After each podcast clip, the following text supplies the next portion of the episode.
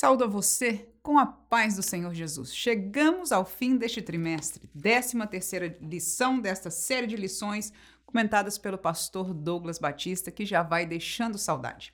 Um trimestre desafiante que eu e você tivemos que pesquisar mais, nos esforçar mais, falar de assuntos que talvez não fosse tão fácil para nós abordarmos. Mas vencemos pela graça de Deus. Chegamos ao fim deste trimestre. E a lição que termina este trimestre é o mundo de Deus no mundo dos homens. Essa gravação está chegando um pouquinho tarde para você, porque um vírus triste passou por aqui pela família e afetou a todos. Então, tardamos um pouquinho, mas aqui estamos e eu estou muito feliz que você está aqui comigo neste dia. Vamos estudar a palavra de Deus, portanto, através da lição de número 13, o mundo de Deus no mundo dos homens. Estaremos, como de costume, em paralelo à nossa revista e comentário, dividindo este estudo em três tópicos. Primeiro, o reino de Deus no mundo. Segundo, as bênçãos de uma vida no reino de Deus. E terceiro, os males de uma vida no mundo. Então, esta lição não é muito complicada, mas é algo que, apesar de simples, é muito importante que nós coloquemos estas raízes não só no nosso coração, estando bem firmadas, mas na vida dos nossos alunos. São alguns conceitos, principalmente segundo e terceiro tópico, que infiltrarão e que devem ser recolocados diante de nós de tempo em tempo, para que não nos esqueçamos as bases da realidade do que é ser de Deus e ser do mundo. Vamos ao primeiro tópico, portanto, o reino de Deus no mundo. Vamos dividir, como de costume também, em três subtópicos. Primeiro, sua aparência é simples, mas cresce. Segundo, a sua mensagem é o arrependimento e a conversão. Terceiro, sua virtude, fé e justiça. Ainda que eu vá focar este tópico no Novo Testamento, a realidade é que o reino de Deus, a presença de Deus, a obra de Deus, aquilo que Deus é e faz e implementou através do seu reino, tem estas mesmas virtudes e estas mesmas realidades em toda a história. Mas vamos lá. Primeiro, a sua aparência é simples, mas cresce. Portanto, a aparência então do reino de Deus é de simplicidade. Não é de grandiosidade, mas sim de simplicidade. No entanto, apesar da sua aparência ser simples, quase que não alcança nada, a potência, a capacidade e a virtude do reino de Deus é aquilo que garante aquilo que nós temos visto até hoje. As portas do inferno não poderão contra esta igreja, que é a presença do reino de Deus nessa terra. Vamos aos versículos que nós propomos para você. Lucas capítulo 17, versículo 20, diz o texto: E interrogado pelos fariseus sobre quando havia de vir o reino de Deus, respondeu-lhes e disse: o reino de Deus não vem com aparência exterior. Ora, este reino de Deus, como colocou o comentarista para nós, está se falando do reino espiritual que Jesus veio ensinar sobre ele e instaurar nele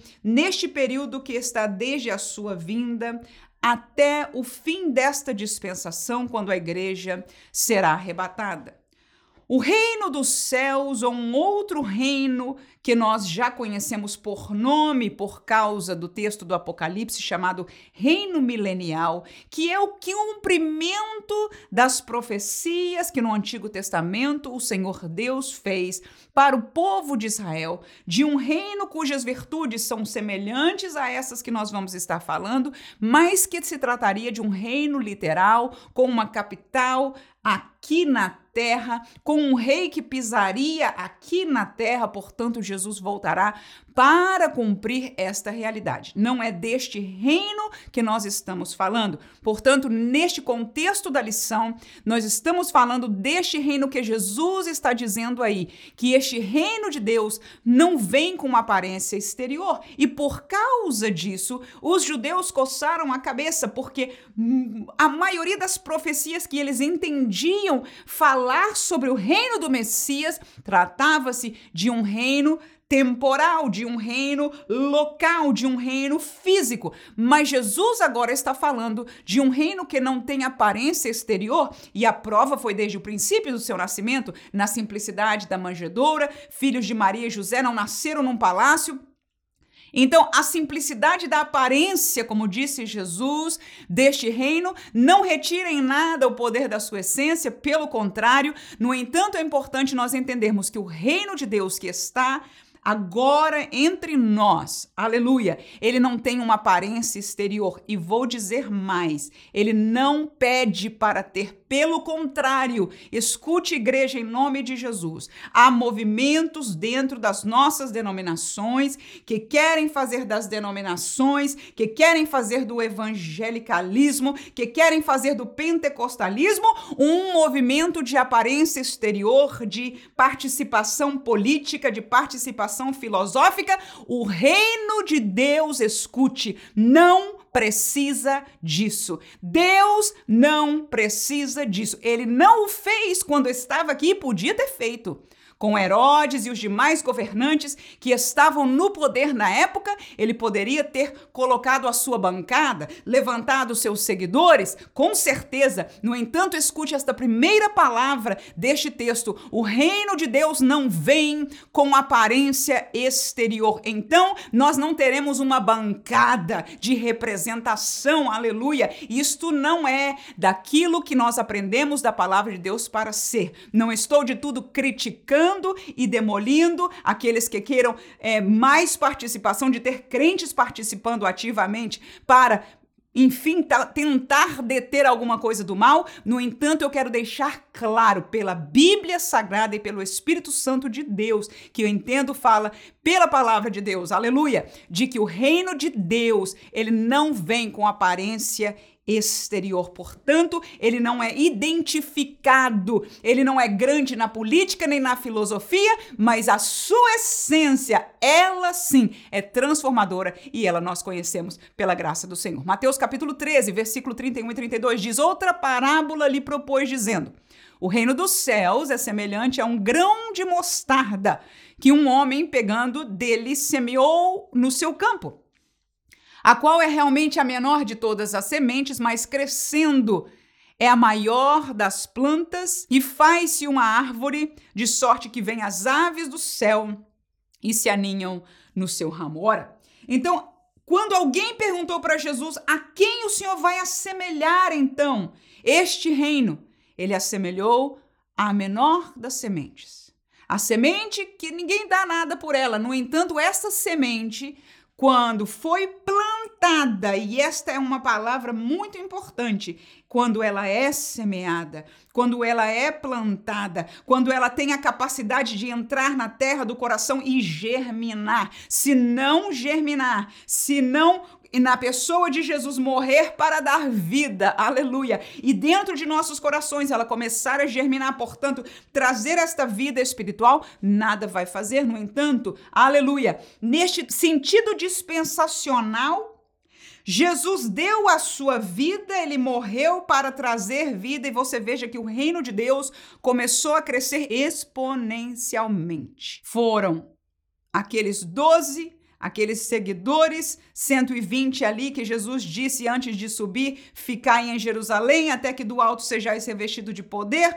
O poder, o Espírito Santo veio e de repente esse reino de Deus foram 3 mil almas, 5 mil almas e o evangelho se espalhou de tal maneira que alguns historiadores dizem na época: vocês são de ontem e os nossos templos já ficaram vazios templos do paganismo. Por quê? Porque este reino de Deus, este reino espiritual, ele é poderoso. E veja, eles não tinham nenhuma ostentação política. Apesar de que a política da época era pior e põe pior do que aquilo que nenhum das nossas nações, mesmo você vivendo hoje no Brasil, eu aqui nos Estados Unidos e muitas outras nações ao nosso redor sofrendo, você pode imaginar que Herodes, Nero, depois, como foi a realidade romana, cruel, no entanto, esta não era a visão do reino de Deus. E aí está o Senhor dizendo que a menor das sementes, ele não tem aparência, parece que não vai fazer nada, parece que você só está falando de religião, parece que você está falando de mais um Deus, parece Parece que você está falando de uma besteira, aleluia. O problema é que esta besteira, aleluia, não é uma besteira, é a voz de Deus, é a solução de Deus, é o resgate de Deus, é a salvação de Deus. E por esta palavra, o Verbo encarnado vivo veio e estabeleceu este reino que não tem aparência exterior. E você vai lembrar que ele mesmo não tinha aparência nem formosura.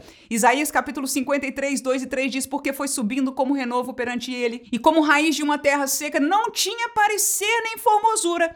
E olhando nós para ele, nenhuma beleza víamos para que o desejássemos. Era desprezado, o mais indigno entre os homens, homens de dores, experimentado nos trabalhos e como um de quem os homens escondiam o rosto era desprezado. E não fizemos dele caso algum. Esta é a profecia do Messias que haveria de vir e foi cumprida na pessoa de Jesus. Isso mesmo. Ora, então a aparência de Jesus na terra, no seu caminhar, no seu falar, desde o seu nascimento até a maldição da cruz, aleluia, que ele levou pelos nossos pecados, nós não vimos como sociedade humana nada de grande, nenhuma grandeza, nenhuma aparência. Mas esta semente foi ao chão, foi ao piso, foi colocada na terra e ela morreu e ela abriu-se de volta, foi trazida à vida e ao terceiro dia ele ressuscitou para se tornar a primícia dos que dormem. E todo este contexto espiritual, aleluia, é o contexto do reino de Deus, do qual nós fazemos parte dele. Então, a primeira coisa que eu e você devemos entender é que o reino de Deus não é de aparência exterior, mas de simplicidade. E vale uma lição muito própria para nós como crentes também, para além do lado político que eu acabei de comentar, é da aparência pessoal de nós singelamente como indivíduos. Nós não somos chamados para também ter uma aparência exterior que chame a atenção demais. Pelo contrário, a Bíblia em todo tempo nos chama a viver uma vida de simplicidade, de sermos simples. O fato de sermos simples em nossa aparência não retira a maior dádiva, porque a palavra de Deus diz que este poder, esta graça foi colocada em vasos de barro. Aleluia! São vasos simples, são vasos que não têm aparência nenhuma, mas o poder que está dentro é de Deus, irmãos. E nem, como dissemos já uma vez, as portas do inferno prevalecerão contra esta graça, e nós somos esta igreja que representamos agora o reino de Deus no mundo. A mensagem é a segunda tópico um arrependimento e a conversão é a mensagem deste reino. Para entrar no reino de Deus é necessário se arrepender. O que é se arrepender? É reconhecer que você pecou, é reconhecer que você está no caminho de pecado, é ouvir e dar ouvidos a esta palavra, este evangelho de Deus e dizer: Eu não quero mais esta vida. Pelo contrário, eu me arrependo, eu fico triste porque eu fiz tanto mal, eu reconheço que eu pequei contra Deus e eu quero, preciso do perdão de Deus. Isto é o arrependimento. E o que é a conversão? A conversão é aquele que agora está arrependido diz: Não caminharei mais por este caminho de pecado. Vou agora no caminho estreito. Vou agora no caminho das Escrituras. Vou agora no caminho do reino de Deus. Isso chama-se conversão. É alguém que andava para a direita, dar meia volta e andar para o sentido oposto. Isso é converter-se. Atos 3 e 19, nesta grande prédica de Pedro após batizado no Espírito Santo, diz ele àqueles que perguntavam: "E agora, varões irmãos, que faremos?" E ele diz: "Arrependei-vos, pois, e convertei-vos, para que sejam apagados os vossos pecados e venham assim os tempos do refrigério pela presença do Senhor. Segundo os Coríntios 7 e 10 diz a palavra de Deus, porque a tristeza, segundo Deus, opera arrependimento para a salvação, da qual ninguém se arrepende, mas a tristeza do mundo opera a morte, ou seja, Deus Muitas vezes, pela sua palavra, nos traz tristezas, nós sentimos mal sentimos dificuldade em obedecer, sentimos-nos tristes porque pecamos contra Deus. Mas o que o apóstolo está explicando é que a tristeza que Deus provoca pela sua palavra, ela opera em nós o arrependimento e é importantíssimo. Sem ele não há salvação, sem ele não há reconciliação com Deus, sem ele não se pertence ao reino de Deus. E quando eu fiz com você o paralelo dos, do tempo do Antigo Testamento, é porque a moral de Deus em relação à justiça, em relação a se arrepender para viver nos caminhos plenos do Senhor, foi uma mesma realidade desde os tempos primórdios. Mateus capítulo 3 e versículo 8 diz: Produzi, pois, frutos dignos de arrependimento. Por quê? Porque não basta se arrepender, é necessário se converter. E aquele que se converte está andando no caminho contrário. Portanto, se ele produzia frutos na carne, agora ele produz frutos no espírito. E esta palavra aí de Jesus em Mateus diz: produzir, pois, frutos dignos de arrependimento. Ou seja, se você se arrependeu, então as suas palavras, os seus gestos, o seu sentimento, o fruto que sai de você nas suas ações provam que você se arrependeu. Ou seja, comprovam a sua conversão, mudança de caminho. Vale ressaltar de que esta mudança não é feita mais somente sob o poder nosso de obediência às Escrituras, como foi até o tempo de Jesus, mas com a presença e a participação do Espírito de Deus. Aleluia! No contexto que eu e você vivemos, pela graça do Senhor, nós fomos transformados. O Espírito nos convenceu. O Espírito veio habitar em nós e agora nós temos poder e domínio sobre o pecado. Ele não tem mais domínio sobre nós. Pecamos se queremos.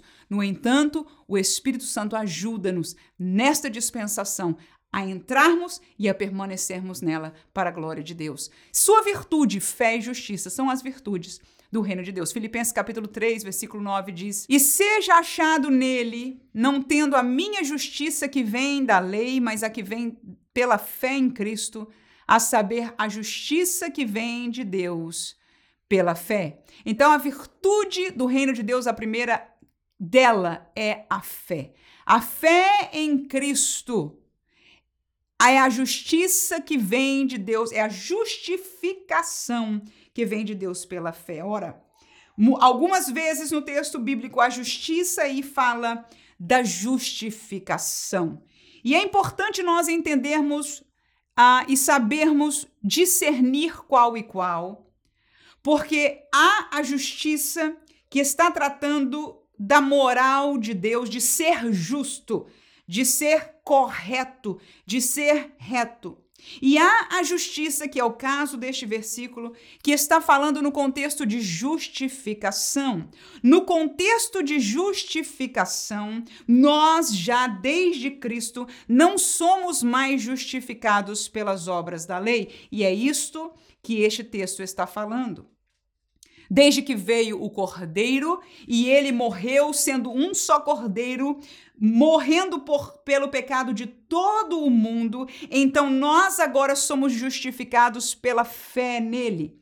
Até então, a justificação vinha pelas obras da lei, como ninguém conseguia a perfeição. Então, havia um sistema sacrificial para poder cobrir os pecados na carne, conforme a palavra de Deus diz. No entanto, nós já nesta dispensação, já não participamos desta mesma lei da mesma maneira, ainda que a lei esteja já escrita em nossos corações, ainda que o Espírito mostre em nosso coração, no entanto, a nossa justificação Portanto, a nossa justiça, o nosso lugar de justiça diante de Deus é feito através da fé. E esta fé, então, é a primeira virtude que o reino de Deus prega. Alguém que quer chegar ao reino de Deus não pode vir só pela razão.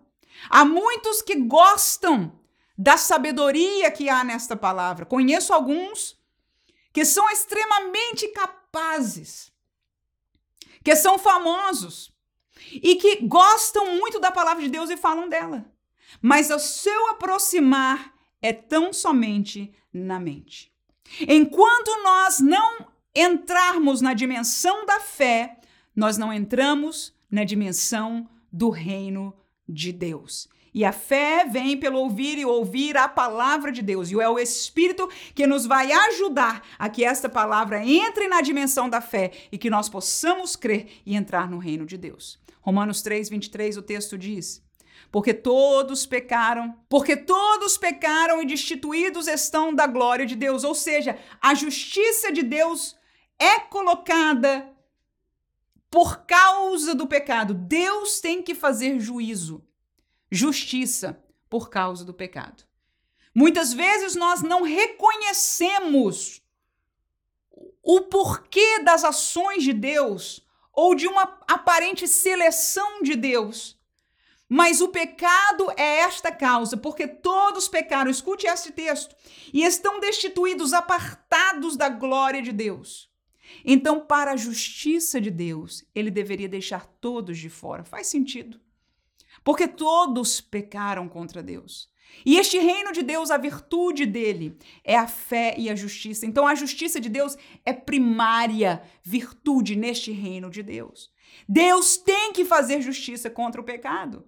Mas para solucionar este problema que é nosso, mas que Deus carregava esta dor por nos amar. O texto de João 3,16 você conhece. Deus amou o mundo de tal maneira que enviou a solução, e a solução foi a própria segunda pessoa da Trindade, Deus se encarnar, Jesus tornar-se carne, e ele fez isso por nós. Para quê? Para pagar o preço da justiça por causa dos nossos pecados, porque a justiça no reino de Deus é fator primordial. Deus não pode negar-se a si mesmo, e esta justiça de Deus é um atributo natural de Deus. Ele é justo, e o pecado, por sua justiça, nos separou dele. Acabou, irmãos, não teria saída. Ponto final. Mas ele não colocou um ponto final. Pelo contrário, colocou e propôs e nos deu esta revelação e depois ela comprovada em Jesus Cristo para a nossa salvação. Hebreus 11:33 o texto diz: "Os quais pela fé venceram reinos, praticaram a justiça, alcançaram promessas, fecharam as bocas dos leões." Hebreus 11 você conhece a galeria dos pais da fé. Estes homens e mulheres que pela fé fizeram isso, venceram reinos, praticaram justiça. E essa justiça agora está falando da justiça prática, da justiça de retidão, de uma vida pia, de uma vida justa, de uma vida correta diante de Deus. De uma vida que pratica a palavra de Deus é diferente da justificação diante de Deus. Tá entendendo o que eu tô dizendo? Então, nós estamos falando de duas justiças, mas ambas completamente aplicáveis para a virtude do reino de Deus. Aleluia. 1 Coríntios 4 e 20 diz: Porque o reino de Deus não consiste em palavras, mas em virtude. Ora, as palavras que nós dizemos, quando saem de qualquer de nós, seres humanos, elas saem com duas vertentes. A primeira dela é a vertente racional, lógica. Portanto, quando eu estou falando estas palavras para você agora, você está entendendo na lógica o que eu estou dizendo o seu cérebro decodifica e você entende a mensagem na lógica. Mas toda palavra que sai de um ser humano, que é um ser total, corpo, alma e espírito, ela também sai com algo chamado virtude. E a virtude espiritual que cada um tem depende do reino a que ele pertence. Isso é profundo. Nem todos apreciam a profundidade daquilo que nós estamos falando aqui. Mas é por isso que às vezes você lê um livro e fica perturbado. É a virtude. Às vezes está inclusive nas palavras, mas às vezes que eu e você não discernimos nas palavras, mas algo nos constrange é virtude. E às vezes pode ser de alguém que possa estar nominalmente no meio evangélico, mas há algo na virtude. Uma pregação, uma palavra. Eu quero que nós entendamos de que toda comunicação ela carrega um fator racional, lógico e um fator espiritual virtuoso que vem pertencente ao reino que aquela pessoa representa e também quanto ela está ligada com a virtude maior deste reino, com Deus, com a palavra de Deus, com o Espírito de Deus, e o das trevas se veria da mesma maneira.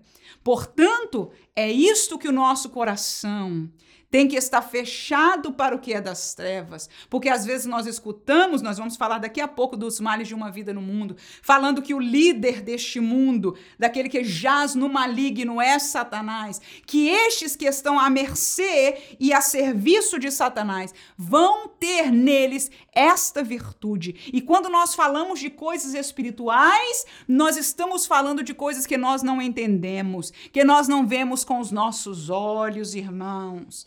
E é isso que, para minha tristeza, muitas vezes eu vejo crentes que põem para lado e dizem, irmã, isso não tem problema. A irmã tá vendo coisa que não existe. A irmã não, não entende isso muito bem. A irmã é exagerada. Irmãos, nós é que estamos sendo muito inocentes de não entender que por trás de qualquer daqueles que pertence ao outro reino vai sair uma virtude. Na lógica, pode ser uma aproximação familiar, de um pai para com um filho, de um irmão, de um primo para com uma prima, mas a virtude que sai é da reino que aquela pessoa pertence.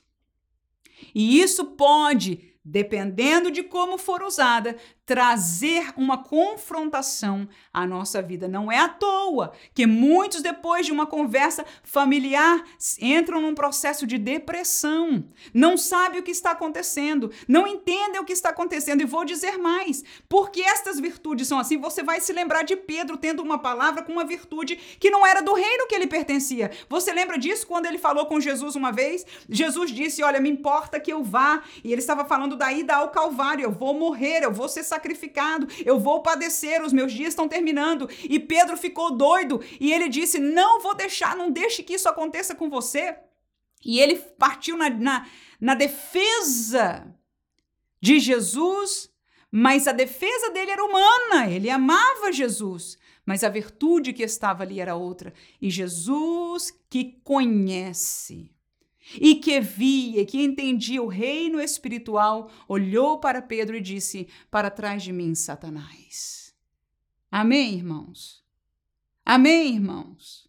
Ora, isto é para nos deixar humildes diante de Deus, porque as coisas espirituais nós não vemos, nós não entendemos. Então precisamos da mercê do Espírito de Deus, que muitas vezes nos alerta que muitas vezes, numa conversa até com algum irmão da igreja, nos constrange de saia desta conversa. E nós, para sermos educados ou para mantermos o bom, né? Enfim, ficamos e saímos manchados, saímos acabados, saímos com uma enfermidade espiritual porque não demos ouvido àquele que está, que entende, que enxerga o reino, a realidade espiritual da qual nós somos parte, sendo do reino de Deus, mas não temos o entendimento pleno, não temos a compreensão, não vemos, não tocamos, tocamos o que é material. Aleluia. Então precisamos crescer no conhecimento das coisas espirituais. Precisamos pedir o batismo no Espírito Santo e não para aí os dons do Espírito Santo. Quem tem o dom do discernimento do Espírito Santo enxerga, entende, sente claramente qual é e de onde vem aquele espírito, aquela virtude. Então nós entendemos que o reino de Deus, como Jesus disse, como Paulo diz aí, não consiste, ele não está preso, ele não funciona só nas palavras, mas em virtude. Claro que Paulo tinha virtude virtude de Deus, mas como é que ele pregava a virtude de Deus? É nas palavras. Ele fala as palavras, mas a virtude vem junto, entende? Mas a consistência, ou seja, Paulo aí indica para nós algo muito importante. O reino de Deus não é filosofia, não é manipulando palavras e conceitos, mas é em virtude de Deus que inspirou esta palavra para nós. Vamos para os dois próximos tópicos que são mais simples, mais importantes de nós revisarmos para nós mesmos e para os nossos alunos. As bênçãos de uma vida no reino de Deus, e eu fiz o paralelo destes dois tópicos escritos com os mesmos subtópicos. Quanto ao pecado, no reino de Deus nós somos livres. Quanto ao seu líder, no reino de Deus é Cristo. Quanto à eternidade, no reino de Deus é a vida no céu. Romanos 6, 14 e 22 diz: Porque o pecado não terá domínio sobre vós, porque não estáis debaixo da lei, mas debaixo da graça. Mas agora, libertados do pecado e feitos servos de Deus, tendes o vosso fruto para a santificação e por fim a vida eterna. Então o pecado não tem mais domínio sobre nós. E libertados agora do pecado são as duas palavras que mostram, e claro, há muitos outros textos, que nós ficamos livres do poder, da servidão do pecado. Nós não enxergávamos assim como o mundo não enxerga assim. O mundo diz eu peco, eu sou livre para fazer o que eu quero. Estudamos nessa série de lições vários deles. Eu sou livre para ser homossexual, eu sou livre para ser transgênero, eu sou livre para ser feminista, eu sou livre para crer no que eu quero, para um evangelho progressista que vocês estão quadrados, e etc, e etc, e etc. O mundo se sente livre mas a palavra nos diz e esclarece: eles são servos do pecado, escravos, não conseguem sair. Estão presos, não conseguem se libertar, mas nós que somos salvos, que experimentamos a salvação, nós reconhecemos este poder porque não veio de nós. Nós também amávamos o pecado, sentíamos algumas consequências, mas enfim, vivíamos do mesmo jeito que o mundo. Uma coisa lá e sentíamos esta liberdade, esta aparente felicidade, mas também sentíamos o peso do mal até o dia que nós, os nossas escamas de entendimento se abriram quando Jesus entrou no nosso coração e ficou para trás o vício, ficou para trás o ódio, ficou para trás aquele desejo pecaminoso, aquela, aquela essência que estava dentro de nós. A gente só sentiu a verdade dela quando a limpeza veio. Quando a casa ficou limpa, cheirosa, arrumada e a presença de Deus encheu a casa, foi que a gente entendeu quão podre ela estava. Então, quanto ao pecado, nós estamos livres. A nossa casa espiritual foi limpa. Jesus perdoou e lançou no mar do esquecimento, e deles ele não se lembra mais fomos perdoados e o pecado, segundo este texto, não tem mais domínio sobre nós. O que isso quer dizer? Crente nunca mais peca, irmã? Não, você sabe disso muito bem, eu sei disso muito bem. Mas o pecado não tem mais poder dominador, não somos mais servos. Temos autoridade em Deus de dizer não. Agora, quanto mais eu e você alimentamos o Espírito, mais nós vamos fazer uso desta autoridade. E a alimentação do Espírito é pela leitura, instrução e vida na palavra de Deus. Não é falar que lê a Bíblia, é ler a Bíblia. Não é falar que conhece a Deus, é falar com Deus. Quanto mais nós alimentamos, mais teremos autoridade contra o pecado. Ainda assim vai ser luta, Paulo, o próprio apóstolo Paulo diz: Quem me livrará do corpo desta morte? Glória a Jesus. No entanto, ele não tem poder. Nós temos em Deus o poder de dizer não para o pecado. Quanto ao seu líder é Cristo, segundo os Coríntios 5:17. Neste reino, Cristo é o nosso líder. Se alguém está em Cristo, é nova criatura, nova vida. As coisas velhas, olha aí a conversão, já passaram e tudo se fez novo. O último texto que nós deixamos é Colossenses 3:24, sabendo que recebereis do Senhor o galardão da herança, porque a Cristo o Senhor servis. Nós servimos a Cristo o nosso Senhor Adonai. Somos servos de Cristo. Nosso líder é Cristo. Somos discípulos de Cristo. Somos seguidores de Cristo. O nosso líder é Cristo. O pastor que nos pastoreia é servo de Cristo. Paulo diz: sede meus imitadores, assim como eu sou de Cristo. Muito importante um líder ter esta ousadia verdadeira, não hipócrita, diante de Deus, de dizer à congregação: vocês podem me imitar,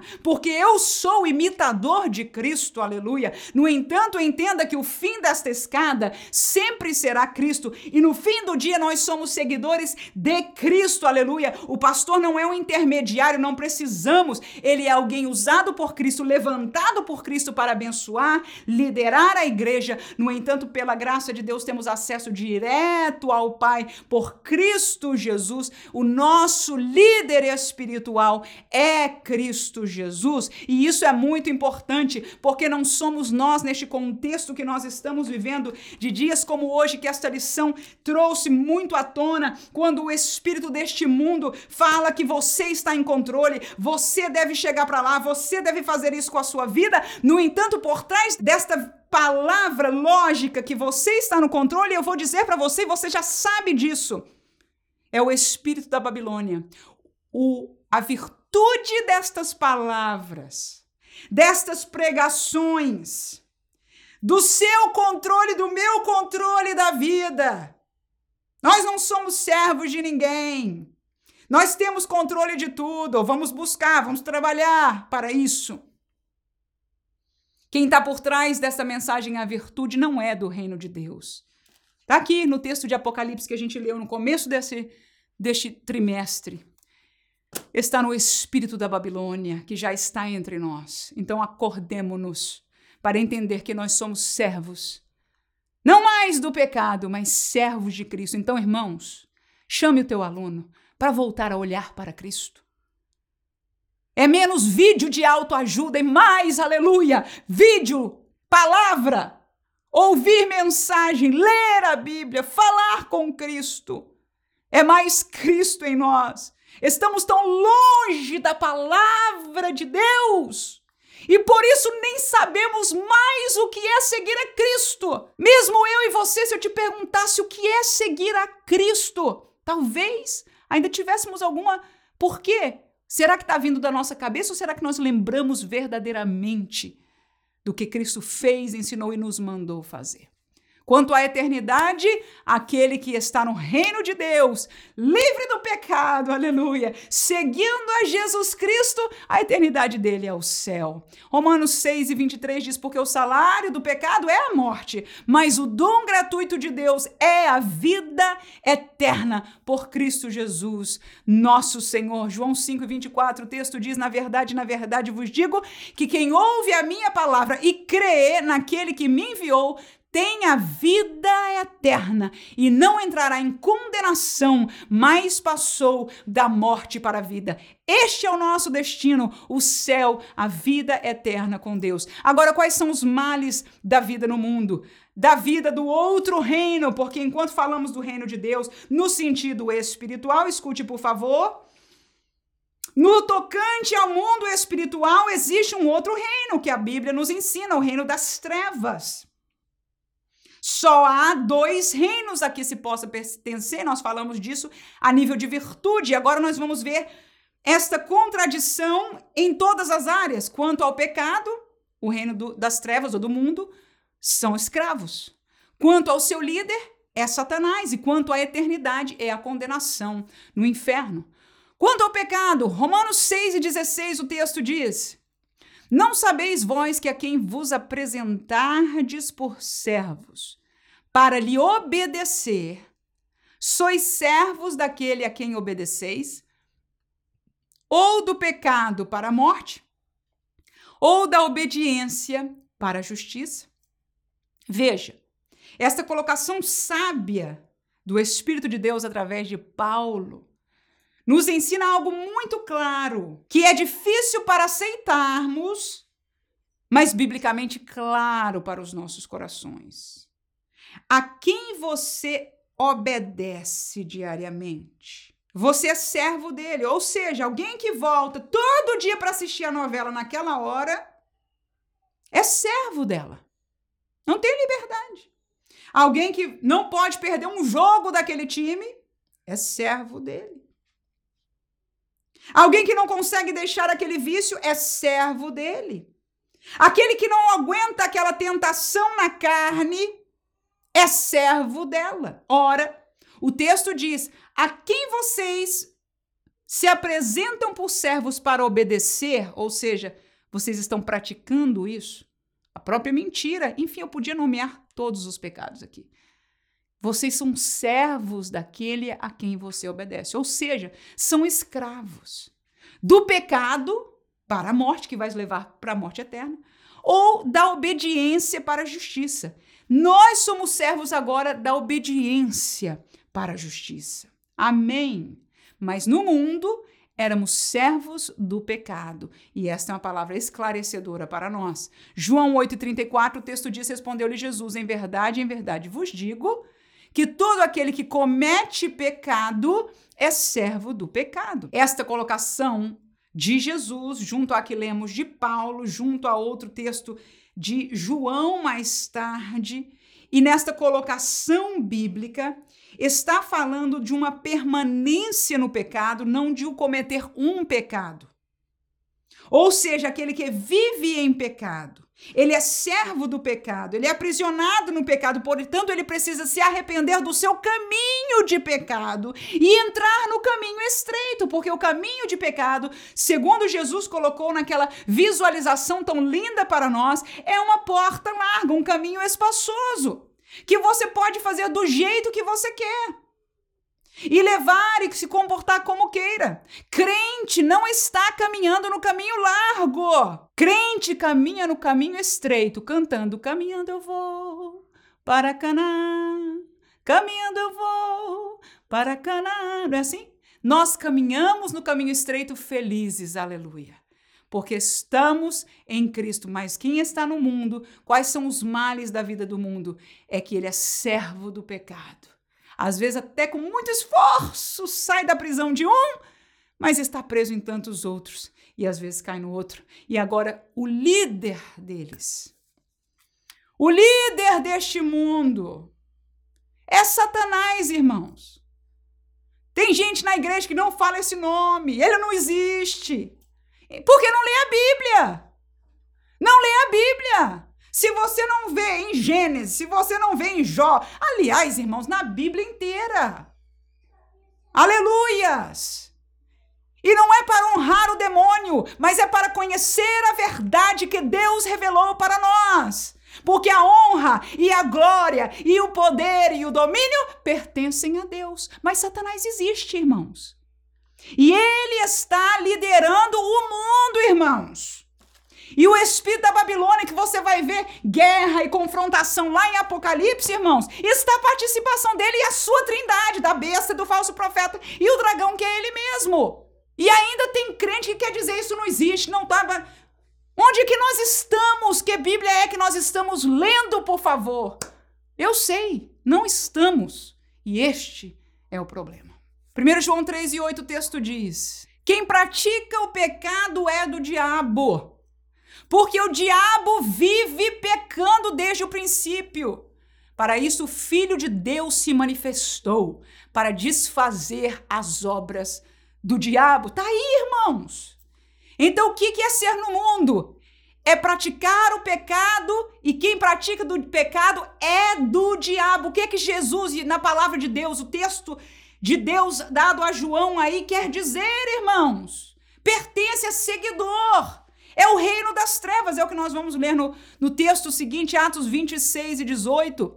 Para lhes abrirdes os olhos e das trevas os converteres à luz, e do poder de Satanás a Deus, a fim de que recebam a remissão dos pecados e sorte entre os santificados pela fé em mim. Aleluias! Está claro e evidente que a liderança do mundo é Satanás e esta mudança, este assunto de salvação não tem a ver com gostar das coisas da Bíblia, nem com gostar de música de crente, nem com agora participar nos crentes porque estão se tornando maioria, porque vão entrar na política, que o sangue de Jesus nos cubra este assunto que nós estamos falando de reino de Deus é de transformação. é de transposição, como este versículo fala, de sair das trevas e converter-se à luz. Há um outro texto que fala da transposição de um reino das trevas ao reino da luz. Mas aí está claro o suficiente do poder de Satanás. Às vezes a gente pensa, não, irmã, só quem está endemoniado é que Satanás tem poder sobre ele. Não, senhor, ali é possessão. Mas estão aqueles que cometem o pecado. Ou nós não estamos, acabamos de ler o texto bíblico, irmãos. Volta estes textos, eu dei só dois, tem muito mais. E a virtude destas pessoas é de acordo com o reino que pertençam. E nem todo mundo que se diz crente está no reino da luz ainda.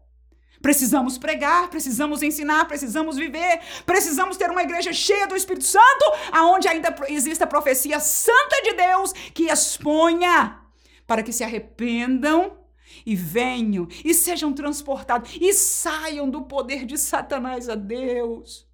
Oh, só quem entende quando nós olhamos para as pessoas que vivem debaixo de Satanás, que prisão horrorosa. Satanás só vem roubar, matar, destruir. Quer o mal, é terrível, irmãos. Bom é viver com Deus, que vida linda. A gente sofre, a gente trabalha, a gente até passa alguma necessidade, mas é feliz, é lindo, é de luz, é de paz, é de esperança.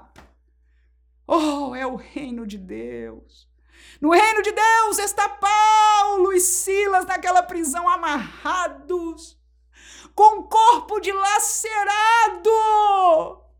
Por quê? Porque estavam pregando o evangelho.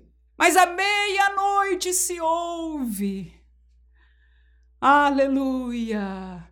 A Assembleia de Deus vem comigo ouvir a palavra de Deus. Aleluia! Estão ali cantando o hino de louvores ao Senhor. Cantando o hino de louvores, dando glória a Deus, falando em línguas estranhas, sentindo a presença de Deus. Isso é estar e é ser o reino de Deus. Irmãos, abramos os nossos olhos. O reino de Deus não é aparência, não tem aparência exterior mas esta virtude que você está sentindo agora, esta glória, não há quem possa tirar, não há quem possa outro colocar, nenhum dos livros de filosofia deste mundo, que sejam dos mais inteligentes, não há ciência que traga alegria profunda, gozo, esperança, como a mensagem e a vida do reino de Deus em nós, na pessoa do Espírito Santo de Deus, que habita em todos os que são salvos. Agora, diga aos seus alunos que se eles não sentem isso, não há problema. Que se eles creem que aquilo que você está falando e sentindo é de Deus, faça uma oração nesta classe. Terminando este trimestre, diga: vamos chegar-nos a Deus, vamos nos converter. Talvez, talvez você está muito tempo, mas ainda não teve esta experiência de conversão. Aleluia, você já crer em Jesus, mas não teve essa experiência. Começa no arrependimento, chame-o. Porque se ele não teve, está ainda na vida de pecado. Aleluia. A palavra que você ensinou neste contexto aqui já o confrontou, já a confrontou. Não foi você, foi o Espírito. Então não perca, se Deus te dirigir, a oportunidade. Digo, eu quero orar com você neste dia para que você abra o seu coração diante de Deus e peça a Ele que entre o reino de Deus na tua vida, para você sentir, para você viver nessa dimensão, porque o reino de Deus é isto, é virtude, irmãos. É isso que você sente, você ouve alguém que tem essa virtude e você diz: Meu Deus, ele ou ela, aleluia, são crentes mesmo. E alguns têm mais facilidade de falar, e você diz: é crente, sabe muito, mas outros é, é poucas palavras, é simplicidade, mas você da mesma maneira pode dizer verdadeiramente eu sinto Deus, a presença, a graça, a graça, a virtude na vida dessa pessoa. E eu não estou falando de profecia e de ser mulher de Deus e de ser homem de Deus. Não, irmãos.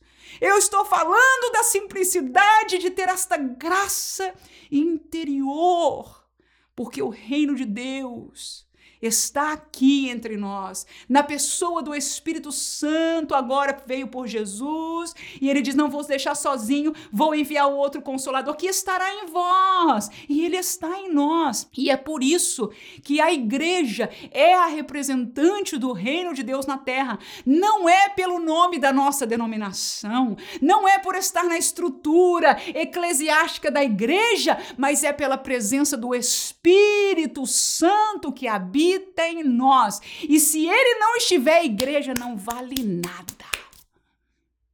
Mas como ele está, aleluia, a igreja está de pé para a glória do nome de Jesus. Quanto à eternidade, a eternidade do mundo, daqueles que não são do reino de Deus, mas sim das trevas, é uma condenação eterna, é o inferno. João 5,29, o texto diz: E os que fizeram o bem sairão para a ressurreição da vida, e os que fizeram o mal para a ressurreição da condenação. Lucas 16, 19 a 31 é uma parábola que Jesus quis revelar o que acontecia naquele momento, quando alguém deixava este mundo e ia para a eternidade.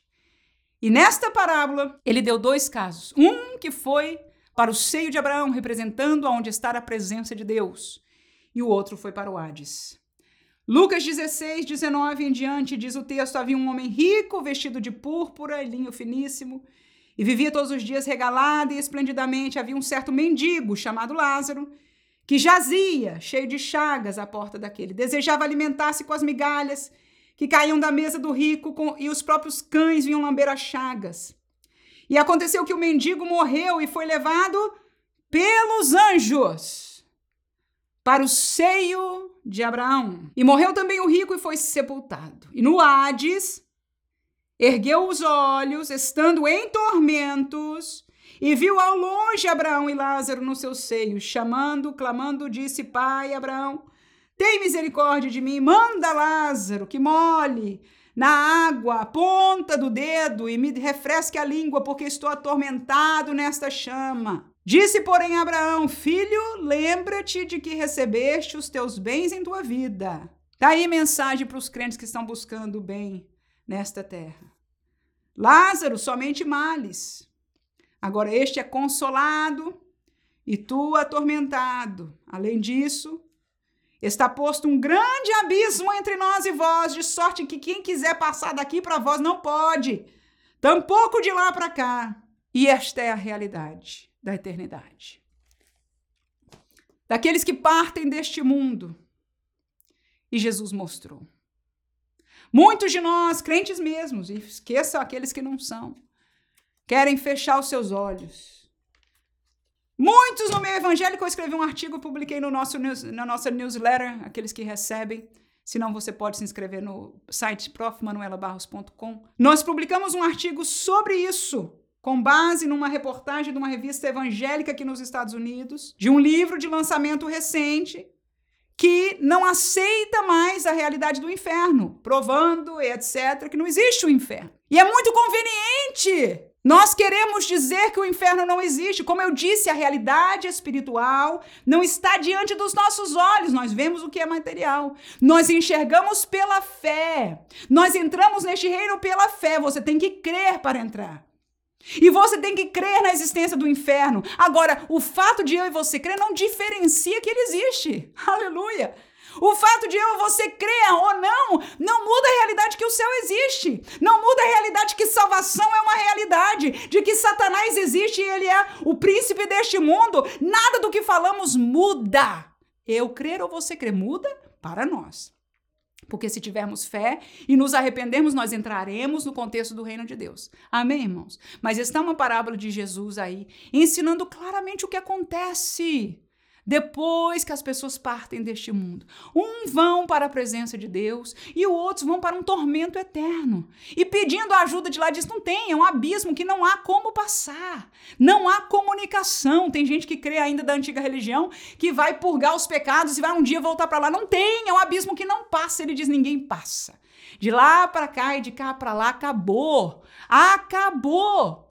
Então é uma verdade simples, mas bíblica e é uma verdade. Que Deus te use com graça, sabedoria Eu fiz aquilo que o meu coração e o meu conhecimento e o Espírito Santo nos permitiu aqui passando para você. Mas amanhã ou depois é você diante de uma classe, diante talvez de alguém da sua família, que Deus possa te usar. Você tem os versículos nas mãos e o Espírito de Deus no seu coração e a palavra de Deus também consigo. Que Deus te use para a glória do seu nome e até o trimestre que vem. Antes disso, a nossa live no sábado, 21 horas, aqui no nosso canal. Deus abençoe você em nome de Jesus. Amém.